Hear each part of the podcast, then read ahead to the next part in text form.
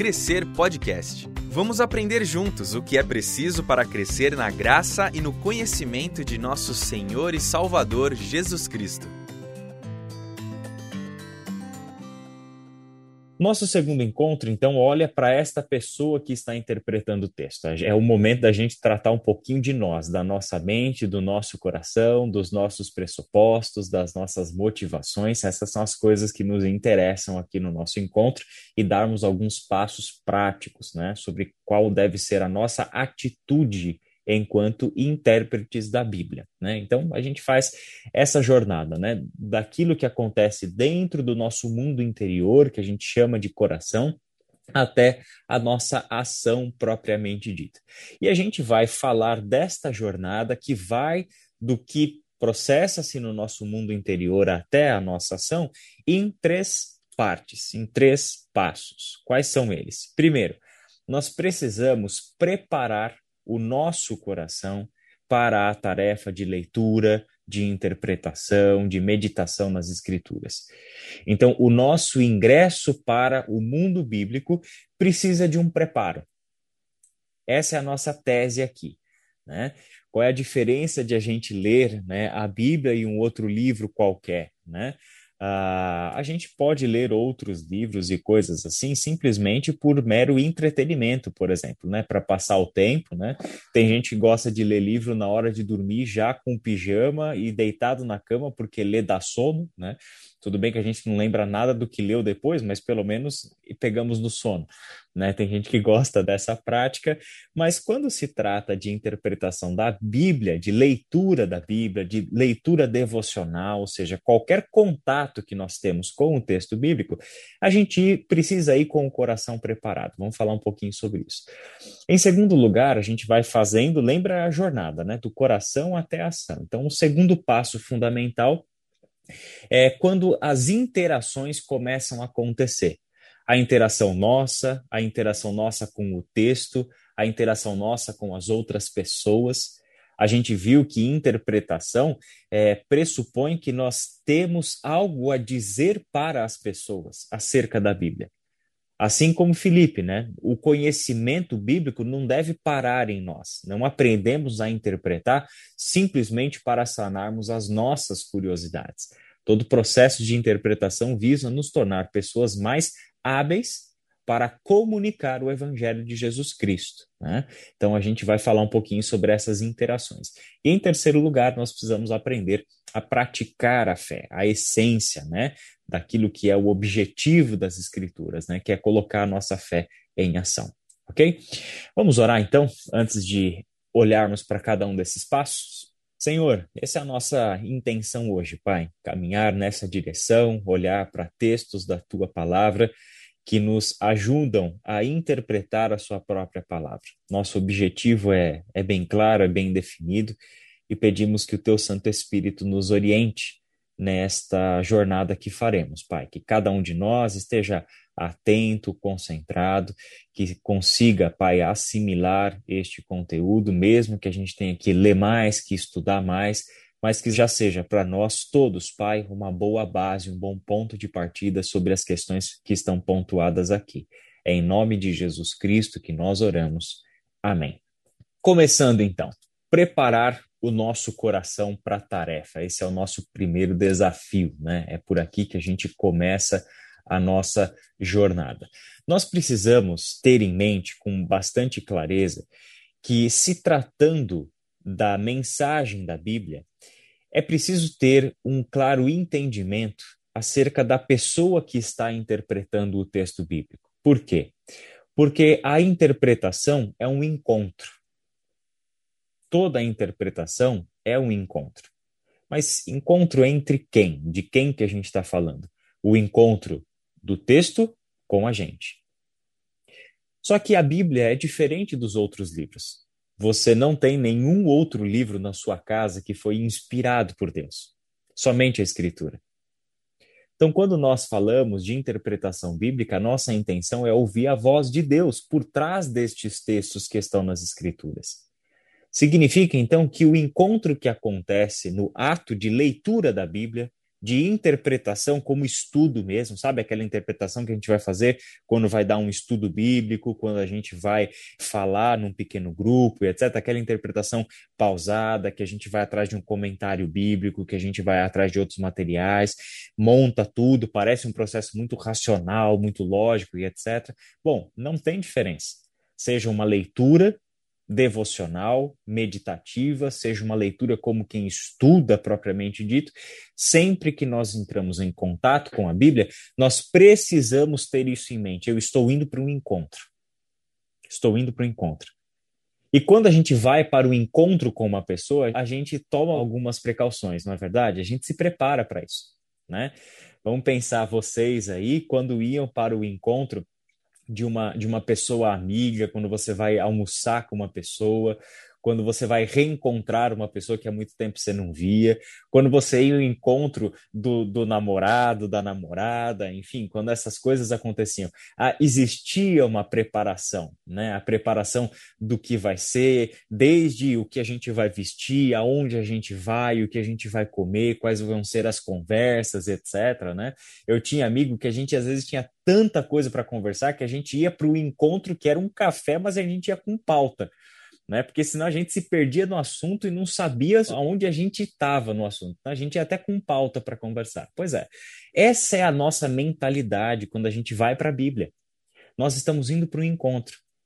E isso, se tratando da leitura da Bíblia, envolve tanta coisa, né, gente? Envolve a oração, envolve acalmar o nosso coração, envolve o desejo despertado de ouvir a voz do Senhor por meio da Escritura Envolve relembrar com calma que o Espírito Santo de Deus fala conosco por intermédio da palavra de Deus.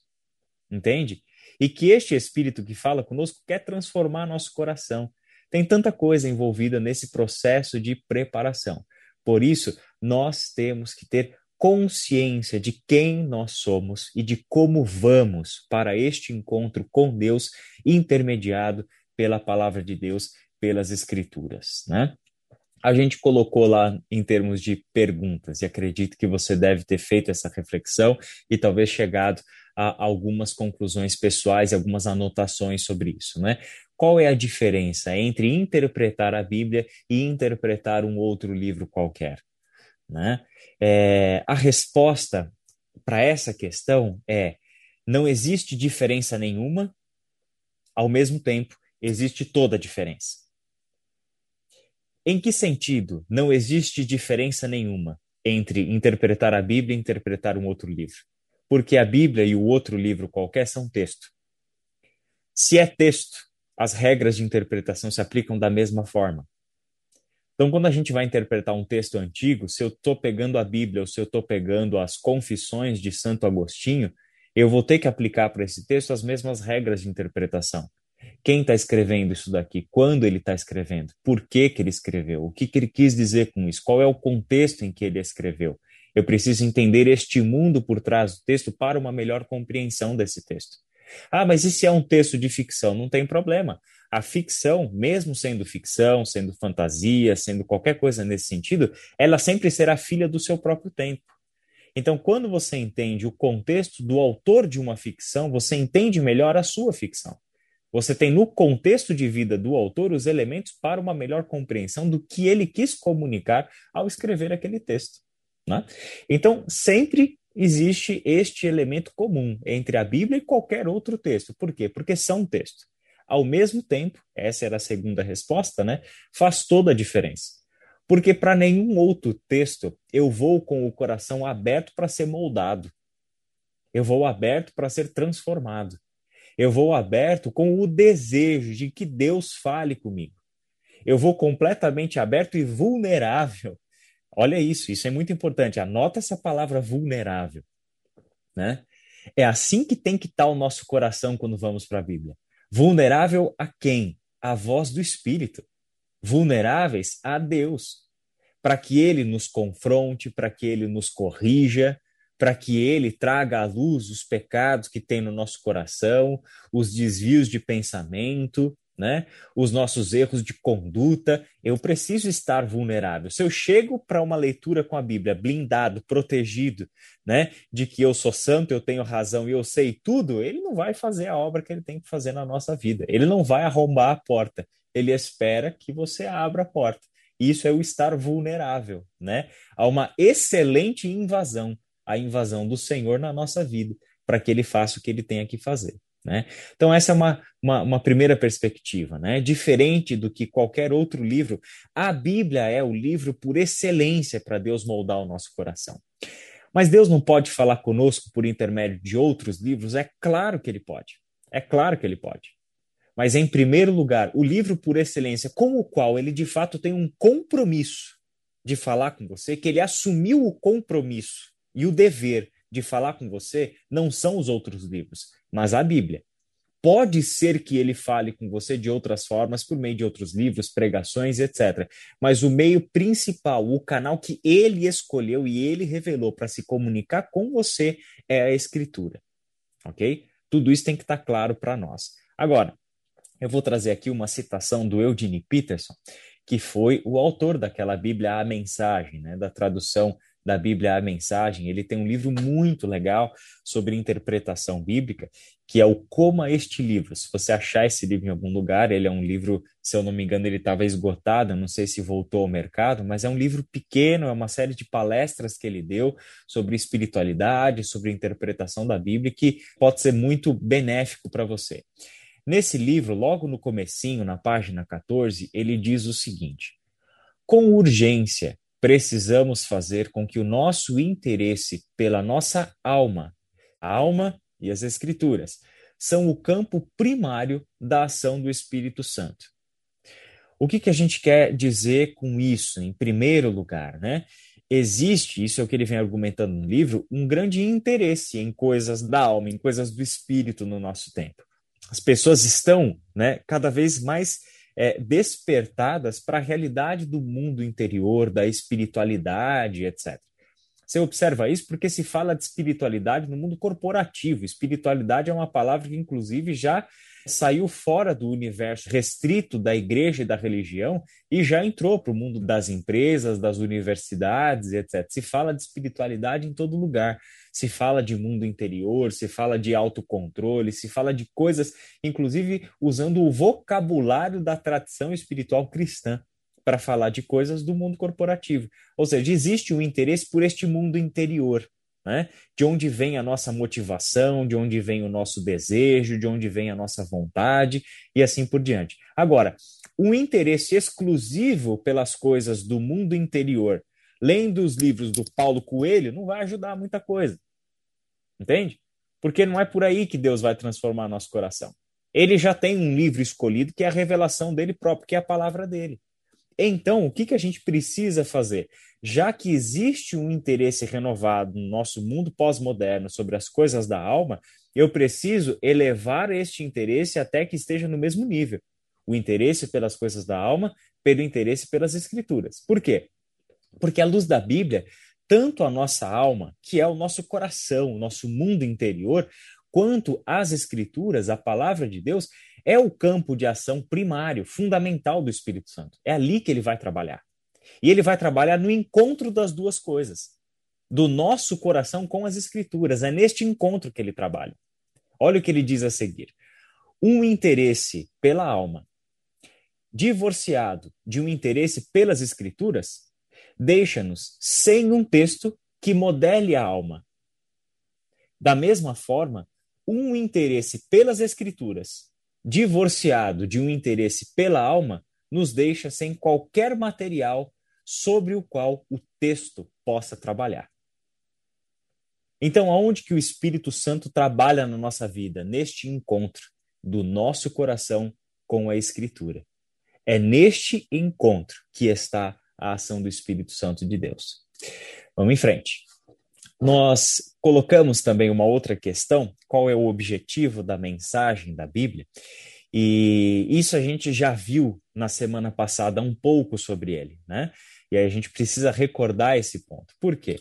Porque a Bíblia, como a gente viu, ela quer ser para nós uma fonte de sabedoria divina, né? nós encontramos nas Escrituras, principalmente a partir do texto de 2 Timóteo 3, de 15 a 17, que a gente até estudou ele na semana passada, que a palavra de Deus precisa ser para nós esta fonte fundamental por meio da qual nós nos tornamos sábios para a salvação pela fé em Cristo Jesus. Esse é o argumento de Paulo em 2 Timóteo 5, desculpa, 3, de 15 a 17. Né? Você, desde pequeno, sabe as sagradas letras, né? que são capazes de torná-lo sábio para a, ação pela, para a salvação pela fé em Cristo Jesus. Né? Então, a Bíblia é para nós uma fonte de sabedoria divina, por meio dos seus muitos salmos, dos seus muitos provérbios, das suas muitas histórias, das cartas do Novo Testamento, enfim, por meio dessa miríade de textos diferentes, Deus está nos tornando sábios para a salvação pela fé em Cristo Jesus. Né? O objetivo da mensagem da Bíblia é também comunicar o Evangelho. De que outra forma você saberia da necessidade da salvação se não fosse a Escritura?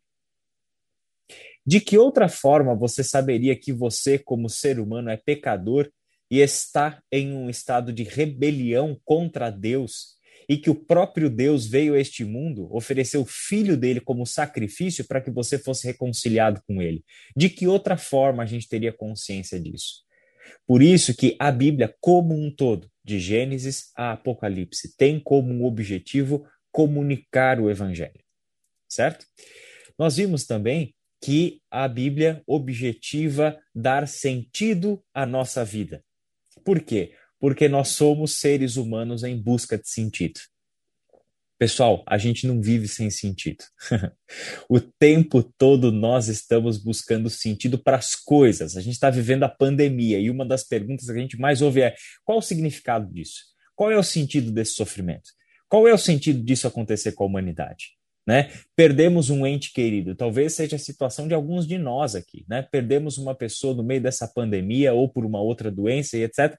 A primeira pergunta que nos vem à mente é qual é o sentido disso?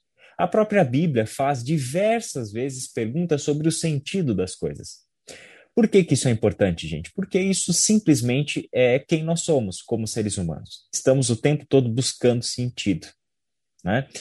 Um autor que eu gosto bastante, chamado Alistair McGrath, ele diz uma vez, em um livro que ele escreveu, se eu não me engano, é inclusive Em Busca de Sentido, o, o nome do livro, e aí ele conta que uh, houve um tempo em que aqueles uh, romances policiais, sabe? Sabe, filme ou, ou, literatura de romance policial, séries de investigação e etc. Né? Não sei se você gosta de alguma, não sei se você assiste alguma série assim de investigação, de tribunal e etc. Né? Coisas do tipo Sherlock Holmes e etc. Né? É, eu gosto bastante. E aí, é, isso aconteceu um boom na Europa, né, desse tipo de literatura, e a quantidade de livros que foi publicado, né, sobre esse assunto, sobre histórias de investigação criminal, foi enorme. E aí, é, em uma entrevista para a rádio, uma das principais críticas literárias da França foi questionada, né, sobre o que explica esse interesse gigantesco, né, do, da população em investigação criminal. E a resposta dela foi surpreendente, né? Porque em uma história de investigação criminal, o que, que o ser humano encontra? Ele encontra alguém buscando sentido nas coisas. Um crime aconteceu. Pistas foram deixadas. E nós precisamos resolver o quebra-cabeça. Porque nós precisamos encontrar a resposta. A gente precisa encontrar um sentido para as coisas. Então, histórias de investigação é, correspondem a esse desejo que está lá no subconsciente humano, de que as coisas façam sentido, de que as coisas tenham uma resposta, de que as pistas não sejam apenas coisas que foram jogadas ao ar e estão isoladas aqui. Eu preciso que uma coisa se conecte a outra coisa e forme um todo. Nós temos uma necessidade de sentido.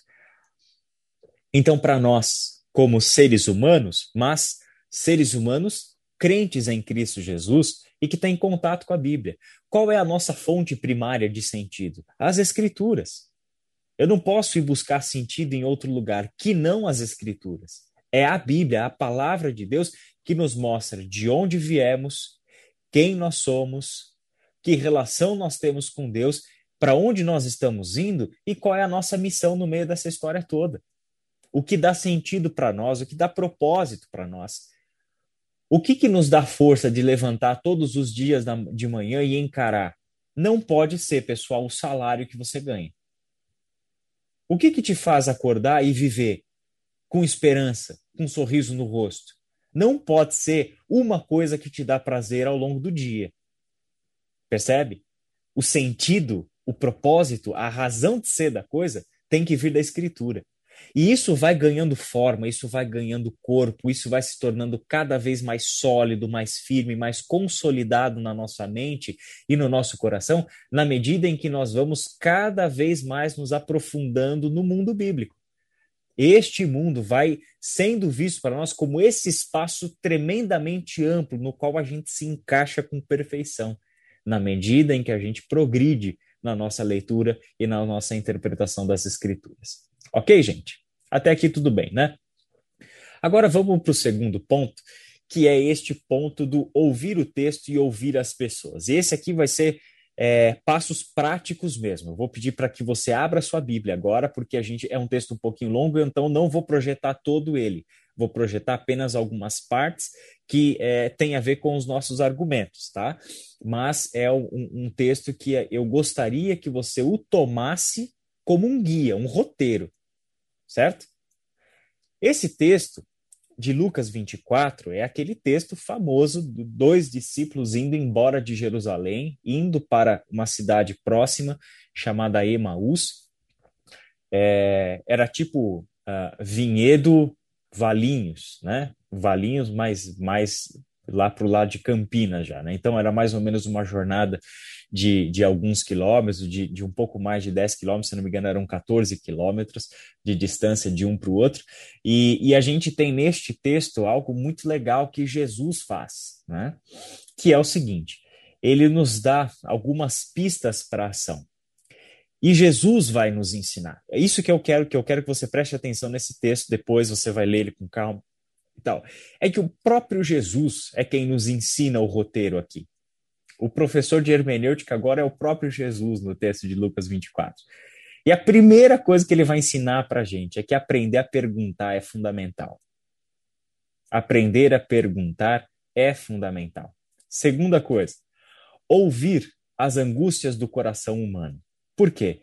Quando você faz perguntas, o que vem é uma resposta, seja do texto, seja da pessoa. Pergun o ato de perguntar é abrir-se para o ouvir. E é algo que a gente não tem muita paciência para fazer hoje em dia. Não é verdade? Né? Nós somos ótimos palestrantes, a gente gosta de falar para os outros, mas ouvir as pessoas é algo que não está muito na nossa, né, no nosso desejo e tudo mais. Então a gente precisa ouvir as angústias do coração humano. Em terceiro lugar, nós aprendemos a explicar as escrituras em resposta, claro, às angústias do coração humano. Então, Jesus faz a pergunta, Jesus ouve a resposta, Jesus explica as Escrituras, né, tentando resolver aquilo que são as angústias do coração humano, mas isso abre o espaço para o elemento fundamental que encerra a coisa, que é a comunhão e a celebração. Esses são os quatro passos, ok? Vamos a eles então. Lucas capítulo 24. Vamos começar lendo do comecinho e aí a gente vai dando algumas pausas para mostrar uh, os pontos que a gente quer destacar aqui. Naquele mesmo dia, estou lendo do versículo 13. Naquele mesmo dia, dois deles estavam indo para um povoado chamado Emaús, a 11 quilômetros de Jerusalém. No caminho, conversavam a respeito de tudo o que havia acontecido. Enquanto conversavam e discutiam, o próprio Jesus se aproximou e começou a caminhar com eles, mas os olhos deles foram impedidos de reconhecê-lo. Ele lhes perguntou: Sobre o que vocês estão discutindo enquanto caminham? Eles pararam, com os rostos entristecidos. Um deles, chamado Cleopas, perguntou-lhe: Você é o único visitante em Jerusalém que não sabe das coisas que ali aconteceram nestes dias? Que coisas? perguntou ele. Para por aí. A gente percebe nesta primeira cena que Jesus faz duas perguntas para eles. A primeira pergunta é: sobre o que vocês estão discutindo enquanto caminham? Como se Jesus não soubesse. Por quê? Porque nos evangelhos a gente vai descobrir que Jesus sabia até o que as pessoas pensavam no seu íntimo. Jesus já sabia quais eram as perguntas que as pessoas tinham no coração, sem nenhuma necessidade de fazer a pergunta. Então, por que que para Jesus é importante fazer essa pergunta? Porque ele precisa que estes dois elaborem os seus sentimentos. Ele precisa que esses dois façam um processo interpretativo do que eles estão sentindo. Quando ele faz a pergunta, o que vocês estão discutindo enquanto vocês caminham, que oportunidade que ele deu para aqueles dois discípulos de transformar algo que está no coração em forma de angústia em palavras. Explica a situação. O que está acontecendo é isso, né? E a gente vai ver na sequência que é exatamente o que eles vão fa é, é, fazer. O que é curioso é que todo mundo sabia da, da crucificação de Jesus, né? Foi um evento marcante, foi um evento, né? É um, é um circo de horrores uma crucificação, e foi Jesus, alguém que tinha chamado a atenção da população que tinha sido crucificado. Eles ficam meio curiosos, ficam atônitos. Como assim? Você é o único que estava em Jerusalém que não sabe o que aconteceu? E aí Jesus, mais uma vez, que coisas? É claro que ele sabe o que aconteceu. Aconteceu com ele. Ele era o crucificado, então ele sabe o que aconteceu. Só que ele precisa que os caras digam. Ele precisa ouvir os caras. Não por uma necessidade de conhecimento da parte de Jesus. Jesus já sabe.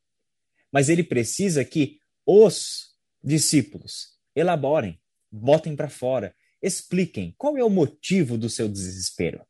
Qual é o motivo do seu sofrimento? Qual é o motivo da sua dor? Qual é o motivo da sua desesperança, que está representado em você indo embora de Jerusalém indo para Imaús?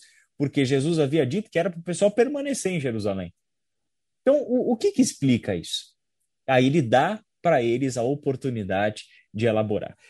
Tanto na nossa relação com as pessoas, quanto ah, na nossa relação com a Bíblia, nós precisamos aprender a fazer as perguntas e aprender a fazer as perguntas certas. O que, que a gente aprendeu com Felipe na semana passada? Que tudo começou com uma pergunta. Qual foi a pergunta? Você entende o que você está lendo? O que, que ele deu para o etíope? A oportunidade de, com aquela pergunta, poder elaborar que ele lia, mas ele não era capaz de compreender a mensagem. Inclusive, ele faz uma, uma elaboração quase que hermenêutica, né? Ele está falando dele mesmo, ele está falando de outra pessoa, já está fazendo pergunta interpretativa, mas eu preciso de alguém que me ajude nisso, certo? Felipe não chega à carruagem, olha assim o livro que ele está lendo, vê que é Isaías e começa a fazer um discurso sobre Isaías. Ele faz a pergunta: Você está entendendo o que você está lendo? Certo? Quando a gente vai para a Bíblia, passo. A, a hermenêutica, na verdade, pessoal, a interpretação bíblica consiste em aprendermos a fazer perguntas para o texto. E é nisso que a gente vai trabalhar quando a gente for para os passos interpretativos. A gente vai ter que aprender a fazer pergunta para o texto. Quem está dizendo, para quem está dizendo, por que está dizendo, como está dizendo, em que contexto disse. A gente precisa aprender a fazer essas perguntas para o texto.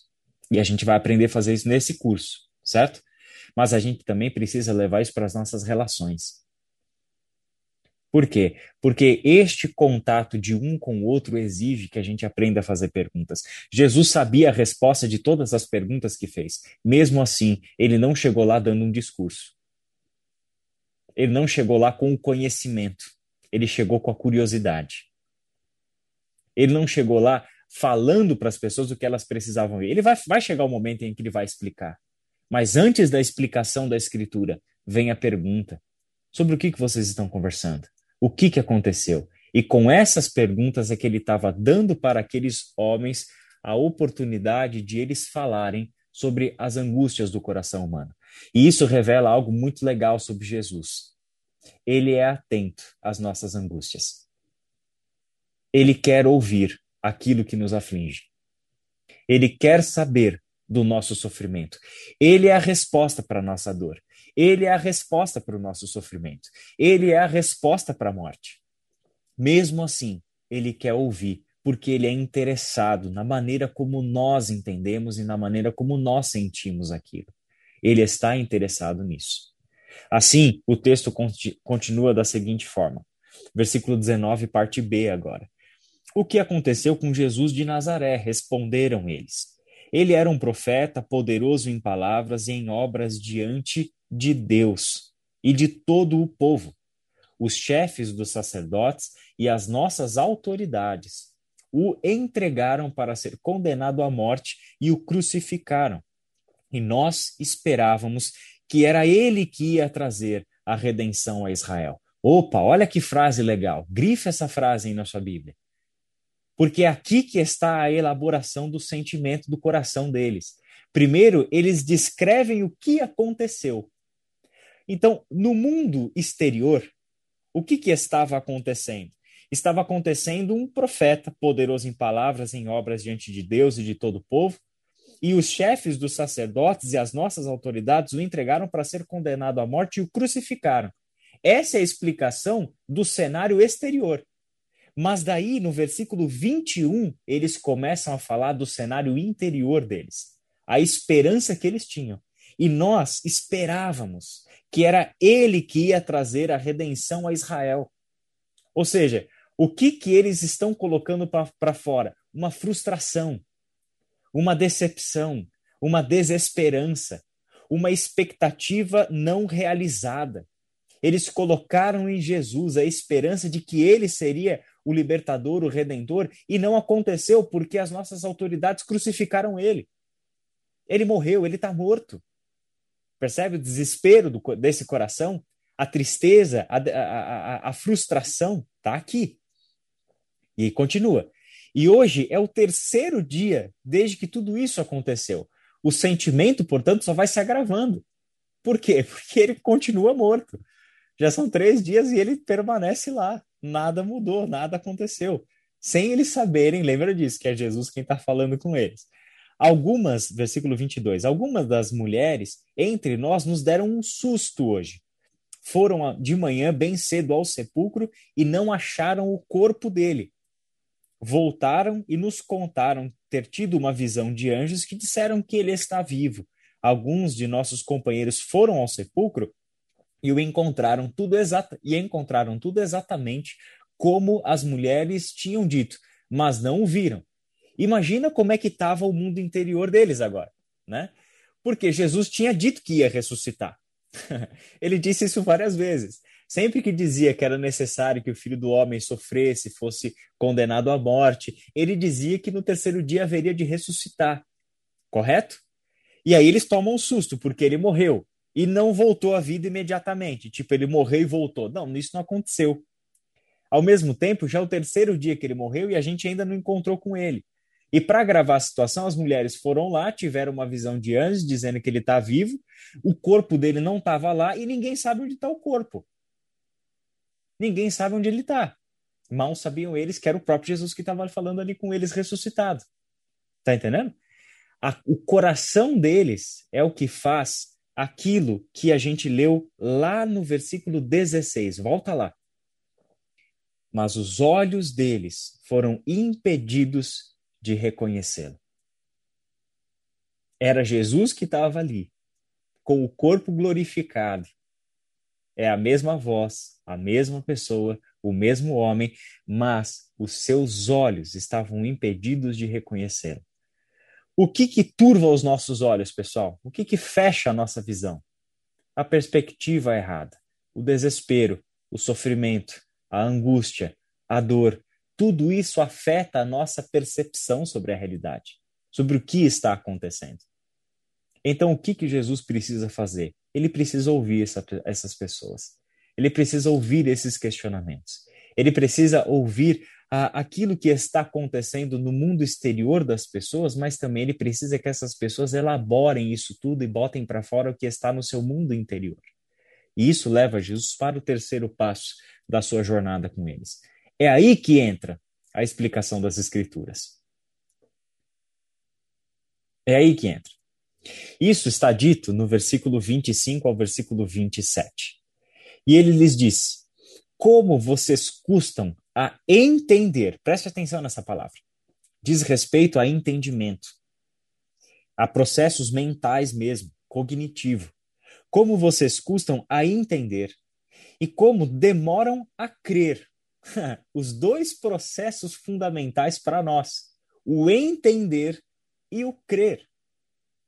Essas coisas andam juntas. O entendimento das Escrituras e a fé nas Escrituras. O entendimento das Escrituras sem a fé, sem a confiança de que aquilo é a verdade, não tem sentido. É conhecimento por conhecimento. Não vai nos levar a muitos lugares, a não ser a gente poder dizer para os outros que a nossa cabeça é cheia de informação. Mas não é disso que se trata a Bíblia. A Bíblia se trata de um livro a ser entendido porque este entendimento tem uma relação íntima com a nossa vida de fé, a nossa confiança incondicional que aquilo que nós entendemos das Escrituras é a verdade sobre a qual nós podemos construir a nossa vida. Então, como vocês custam a entender e como demoram a crer em tudo que os profetas falaram. Não devia o Cristo sofrer estas coisas para entrar na sua glória? E começando por Moisés e todos os profetas, explicou-lhes o que constava a respeito dele em todas as Escrituras. Uau, o que, que Jesus fez? Pega os caras e mostra o seguinte: qual que é a angústia de vocês? Eu achei que Jesus era o Cristo, o Messias. Só que ele morreu, está enterrado. Frustrados nós estamos, certo? Essa é angústia, então vamos falar sobre essa angústia à luz da Escritura. Vamos trazer a Escritura para a conversa, porque é a Escritura que vai trazer a luz e abrir esses olhos. É o que a gente precisa. Então ele traz a escritura para a conversa e não traz um assunto diferente da angústia que foi colocada. A resposta bíblica que Jesus dá é correspondente à angústia dos discípulos. A frustração é que achávamos que Jesus era o Cristo, e a explicação das Escrituras de Jesus é que Jesus é o Cristo e está dito nas Escrituras de Moisés e em todos os profetas que o Cristo era aquele que haveria de sofrer todas essas coisas para entrar na sua glória. Ele revisita as Escrituras com essa perspectiva, como uma resposta a uma angústia do coração humano. Só que é interessante, né? Talvez para nós, o povo do, do, conhecimento, o povo da, da verdade científica, o povo da, do intelecto como aquilo que é o mais importante da nossa vida, talvez aqui já seria o suficiente. Expliquei a escritura. Né? Agora se vira para entender isso. Mas não era assim com Jesus, porque não foi assim ao longo de todo o seu ministério. Na sequência, diz que do versículo 28 em diante, que ao se aproximarem do povoado para o qual estavam indo, Jesus fez como quem ia mais adiante. Mas eles insistiram muito com Jesus. Fique conosco, pois a noite já vem, o dia já está quase findando. Então o que, que Jesus fez? Jesus entrou para ficar com eles, para passar um tempo com eles. E aí o que acontece?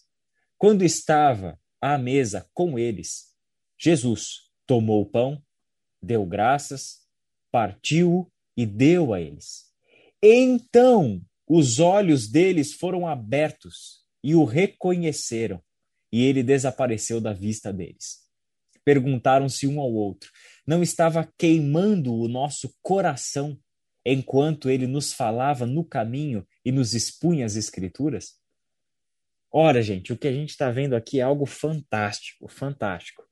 Porque eles expressaram com essas palavras algo que eu já senti inúmeras vezes e eu acredito que você também já sentiu. um momento de leitura bíblica, um momento de meditação com as escrituras, que a gente sente que o nosso coração vai bater mais forte. E a gente percebe ali um coração acelerado, né? Você percebe como a escritura mexe com o nosso interior, até uma resposta física, como um coração acelerado, como um coração que arde, como um coração que palpita. São aquelas palavras de Jesus que vieram ali dando significado para as coisas, conectando uma coisa a outra, montando uma, ou seja, de repente as coisas começaram a fazer sentido. É isso mesmo, as escrituras falavam que o Cristo, então a gente não tem motivo para estar desesperado. Percebe? As escrituras já diziam isso, então Deus não perdeu a mão da história, Deus sabe o que está fazendo, ele está no controle, ele continua no controle.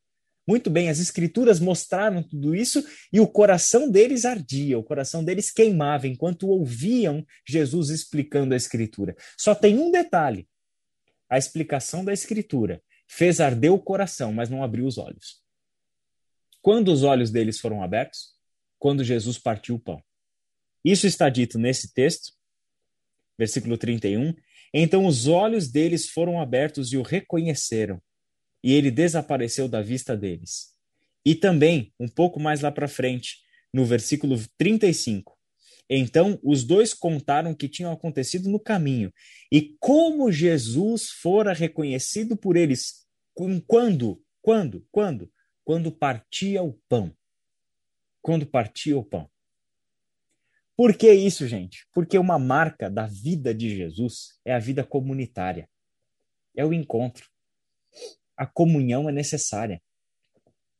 E o que Jesus fez à mesa, que é tomar o pão, dar graças, partir e dar a eles, era o que ele fez o tempo todo. Se você lê os evangelhos com calma, você vai encontrar exatamente esses quatro verbos: tomar o pão, dar graças, partir o pão e dar a eles você vai encontrar exatamente esses quatro verbos na mesma sequência em diversas outras cenas ao longo do ministério de Jesus, porque é isso que ele fazia à mesa. Quando Jesus está ali e ele rouba a cena, se fazendo passar por o anfitrião, porque era o anfitrião da festa, da casa, da, da, da ceia, que tomava o pão e dava graças. Essa era a tradição da mesa judaica. É o anfitrião, que naquela sociedade patriarcal era o homem da casa. Então, ele é quem tomava o pão e dava graças.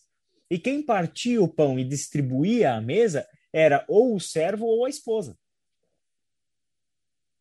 E aí ele já viu alguém também roubar a cena assim e ser o convidado e se passar tanto por anfitrião quanto por garçom. E esse era Jesus. Isso foi, uau, é ele que está aqui, porque a gente nunca viu outra pessoa agir desse jeito. Esse era o modo dele agir, era assim que ele se comportava à mesa. Era assim que ele fazia nas nossas reuniões. Era isso que estava acontecendo. Aí é que o coração deles, de fato, é aberto. Por isso, todo, toda a explicação, toda a, a o sentido que a escritura dá para a nossa realidade prepara para o encontro da comunhão, prepara para a relação. Por quê, gente?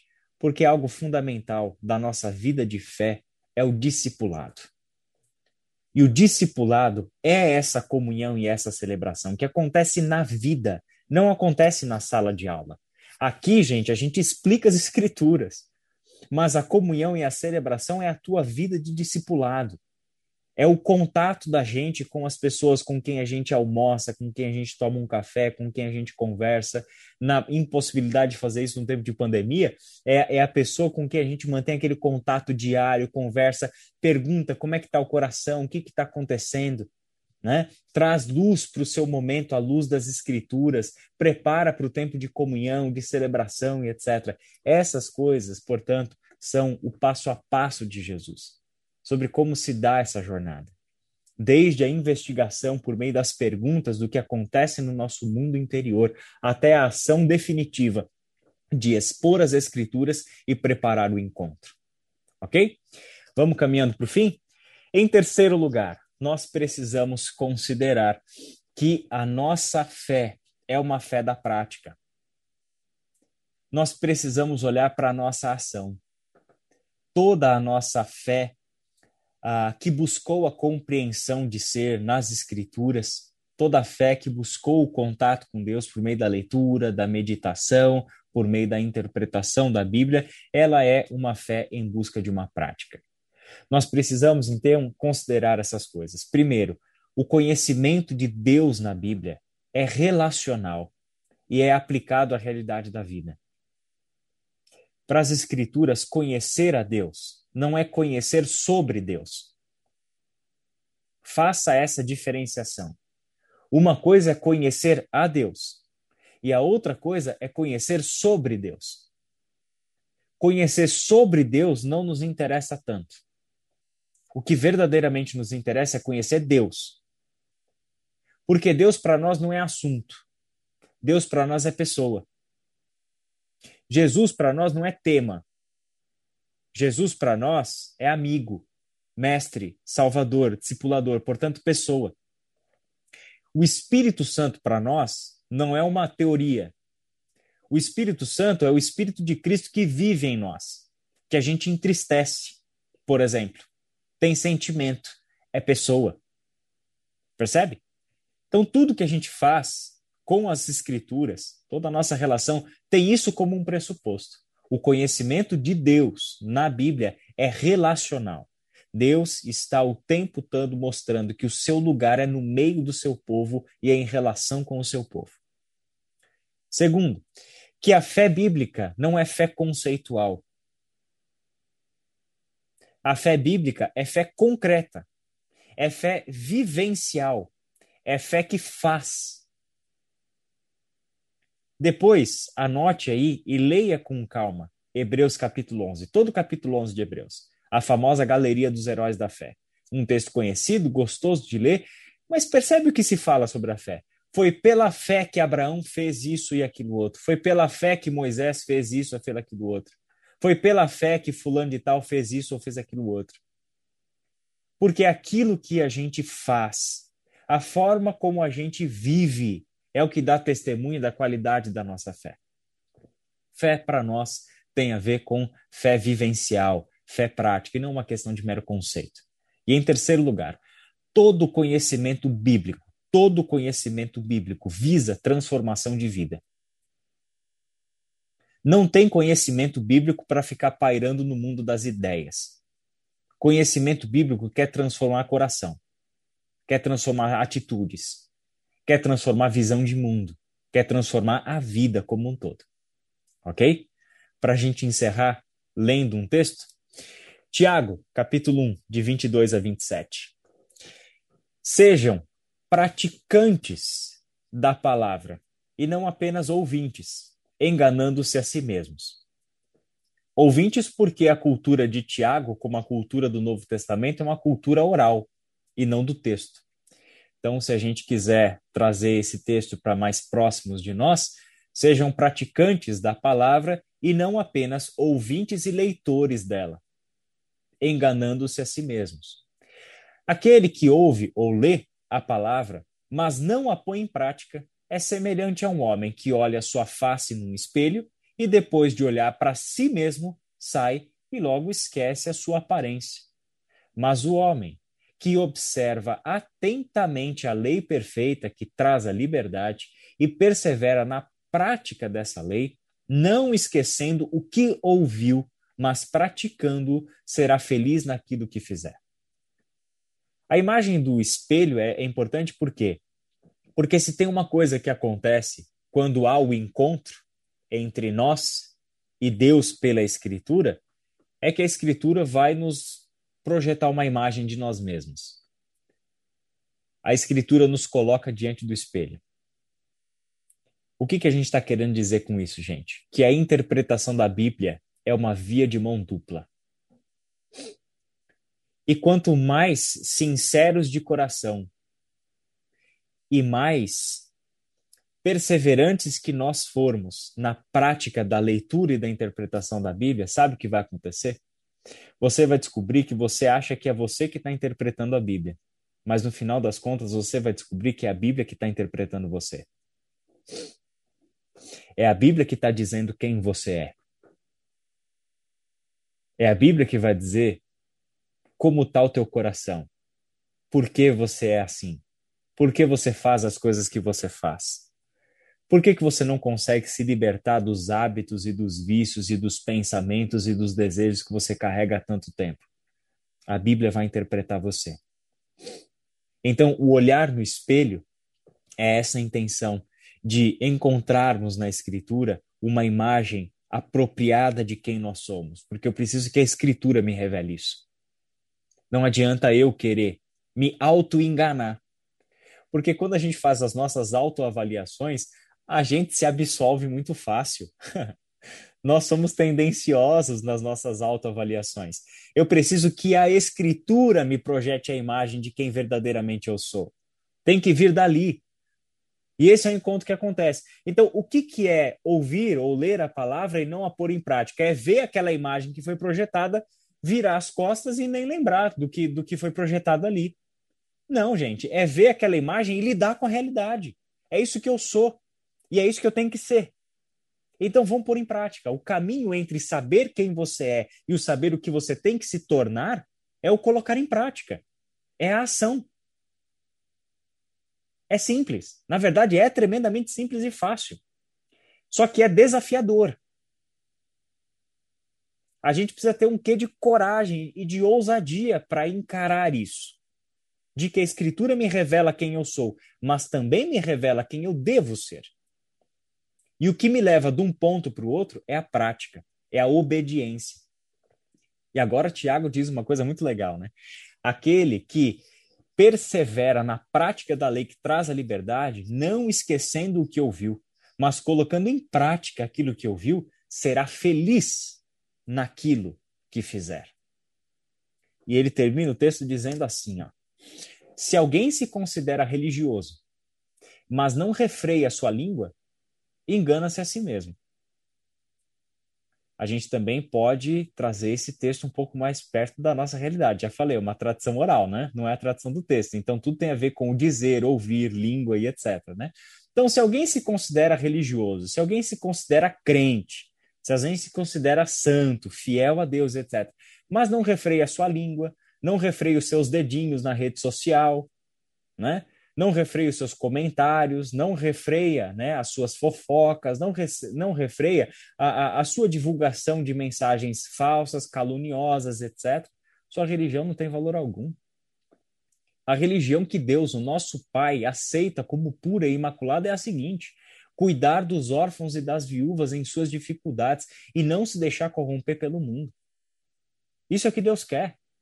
Que você esteja protegido em relação ao mundo com este Deus. E nós precisamos aprender a olhar para este mundo para fora de nós e olhar para as pessoas que Deus quer ajudar, que nesse caso são as pessoas vulneráveis, órfãos e viúvas no contexto de Tiago, mas no nosso contexto, tantas outras outras pessoas em situações de vulnerabilidade. E para nós isso tem a ver com ação social e não com fé bíblica. mas olha que interessante, o que, que Tiago está dizendo? É exatamente essa a religião que Deus considera como imaculada e é a religião que Deus quer. A prática religiosa do cuidado dos órfãos e das viúvas e, ao mesmo tempo, o cuidado do nosso mundo interior, não se deixar corromper pelo mundo. Essa é a intenção de Deus. Você percebe como que o Deus exige de nós é uma coisa tremendamente evidente e que a gente complica tudo? Por que, que a gente complica tanto, gente? Porque no final das contas a gente quer saber sem obedecer. Porque a gente quer tomar conhecimento das coisas, a gente quer experimentar as coisas, a gente quer ter momentos legais de, de música, de arrepio na espinha, de uma palavra de ânimo, etc. Gente, tem um monte de coach na internet que promove isso para você. Você não precisa de Deus para isso. Entende? Para se sentir motivado na vida. Tem um monte de gente ganhando milhões em palestras motivacionais. Não é disso que se trata a Escritura. A Escritura se trata de um Deus que quer transformar teu coração. E transformar teu coração significa que ele vai transformar a sua maneira de viver nesse mundo. Para aquelas pessoas que viviam o tempo todo olhando para si mesmas e agindo de acordo com a sua própria vontade, indo atrás dos seus próprios desejos, agora essa pessoa morreu com Cristo e vive para aqueles que Deus quer ajudar, salvar, nortear e etc. É essa transformação, uma jornada daqui de dentro, onde estamos fechados, protegidos em nós mesmos, lá para fora. Essa é a jornada da interpretação. Ok? Tá claro? Vamos em frente e aí encerramos. A experiência contínua com a Bíblia promove algumas coisas. Então, eu coloquei alguns pontos e aí eu vou deixar isso daqui como meditação para você fazer ao longo da semana, tá? Lendo esses textos apontados com calma, tá? E entendendo o porquê que eu argumentei isso aqui. Em primeiro lugar, a experiência contínua com a Bíblia. Ou seja, a Bíblia tem que fazer parte do teu dia a dia, tá? Lembra que eu mando o slide para vocês aí, gente. Então vocês vão ter isso aí tudo disponível aí, tá? Em primeiro lugar, sabedoria, autocrítica, transformação do coração e preparo para a missão. Essas coisas são legais? Você considera coisas boas? Coisas que você gostaria de ter na sua vida? Mas ela só vai chegar por uma experiência contínua com a Bíblia. Se o nosso contato com a Bíblia é uma vez por semana, se o nosso contato com a Bíblia é um contato pequeno, em outras palavras, se a gente tem mais contato com uma rede social ou com uma televisão do que com a escritura, isso aqui não vai acontecer. Diz respeito à disciplina. Diz respeito a uma ação programada, diligente, perseverante. Segundo, a experiência contínua com a, Bíblia, eh, com a Bíblia promove conhecimento que se torna referência de que tipo de pessoas Deus quer que nós sejamos o texto de 1 Coríntios 10, 6 e 11 mostra como Paulo lia as Escrituras. Ele olha para as Escrituras e fala assim: olha, aquelas coisas aconteceram no passado como exemplos para nós. Ele olha para as Escrituras como um modelo, como referência, onde eu me comparo com aquelas pessoas e sei o que fazer e o que não fazer. Quem ser e quem não ser. Terceiro, o ensino por meio da perseverança e do bom ânimo procedente da Bíblia, que fundamentam a nossa esperança. A gente quer esperança no nosso tempo, especialmente no nosso tempo. A gente precisa de esperança. As pessoas precisam de esperança. Aonde você está buscando esperança? Nos nossos líderes governamentais? Você está procurando esperança nas urnas eleitorais? Você está procurando esperança na ideologia política que você defende? O lugar da nossa esperança é a Escritura. É ela quem dá a esperança que a gente precisa. Porque a esperança, de novo, não é só uma expectativa de coisa boa que está por vir. É o que norteia a nossa vida. Esperança na Bíblia forma a nossa identidade, forma caráter. A gente precisa falar mais sobre isso, né? Romanos, capítulo 15, versículo 4. Esse é o texto que eu gostaria de propor sobre esse assunto. Este foi o Crescer Podcast, produzido pelo Ministério de Educação Cristã da Ibaviva. Ajude a divulgar esse podcast. Siga nossa página no Instagram e compartilhe educação.ibaviva.